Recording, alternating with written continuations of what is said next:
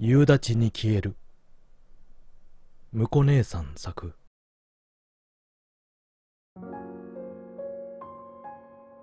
夏休みも残り少なくなる頃にはすっかり日常に飽きていた。僕はゲームはそんなに好きじゃないし外でサッカーをするようなタイプでもない。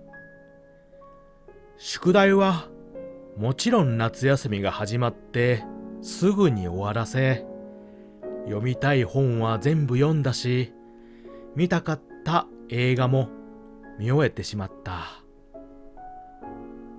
数少ない友達からも「お前つまんないな」なんて冗談なのか本気なのかわからない言葉を投げかけられる。つまらない確かに僕自身でもそう思う。中学2年の夏休みなんて一番遊べる時期なのに遊べてないのは僕がつまらない人間だからなのかもしれない。夏休み最後の日今日は比較的涼しくてでも分厚い雲がどんより空を覆っている。雨が降る前に愛犬の散歩に出かけることにした。家から500メートル先にある神社がお決まりの散歩コース。母親に念のため持たされた傘が邪魔くさいけどまあ仕方ない。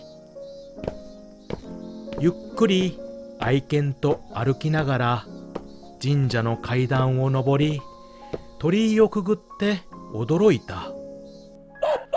境内のそばで女の子が倒れていた。慌てて近づくと少し赤い顔をして女の子はぐったりしていた。え？どどうしよう。だ大丈夫ですか？おーい！同じくらいの年だろうか。真っ黒な長い髪を一つに束ね白い T シャツに柔らかい黄色のスカートを履いた彼女は何度か声をかけるとうっすらと目を開いた。よかった。大丈夫？動ける？彼女はこくりとうなずきくりと立ち上がった。すると雨が一粒また一粒と降ってきてそれは途端に土砂降りに変わった。屋根の下へ行こう。彼女は何も言わずこくりとうなずく。屋根の下に移動し立ったまま無言の時間が続く。彼女は本当に一言も喋らない。そんな彼女の足元に愛犬はのんきにスンスンと嗅ぎ回りじゃれつき始めた。こらごめん。犬苦手じゃなかった？彼女はそれでも何も言わない。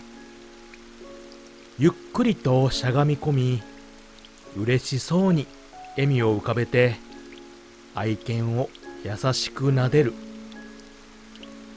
言葉はないけどなんとなく伝わってくるものがある気がした。クラスの化粧した女子が束になってもかなわないくらい綺麗な顔立ちをしている。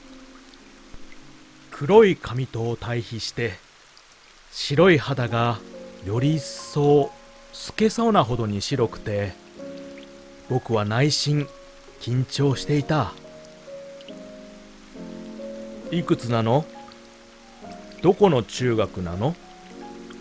名前は何？また会えるかな？黙っている僕を彼女はつまらないと思っていないかとも思ったがいろんなことを聞いて怖がらせたくなくて、それに心臓が飛び出そうで、何も言えない時間が続いた。愛犬を撫でている彼女をただ黙って見ているとスマホの通知音が鳴る母親から「早く帰ってきなさい」の LINE が届いていたごめん。もう帰らなきゃ。よかったら送るよ。彼女はもう一度大きく首を横に振る。そしたらさ傘傘持って行ってよ。僕は走ればすぐだから。そう言って彼女の白い手にぎゅっと傘を握らせ僕は愛犬を連れ雨に打たれながらひたすら走った次の日は随分と晴れた。学校に向かうために家に出ると、玄関に昨日渡した傘が立てかけてあった。あれ以来、神社へ行っても彼女の姿を見ることはなかった。夏休み最後の日の夕立と彼女が僕は忘れられない。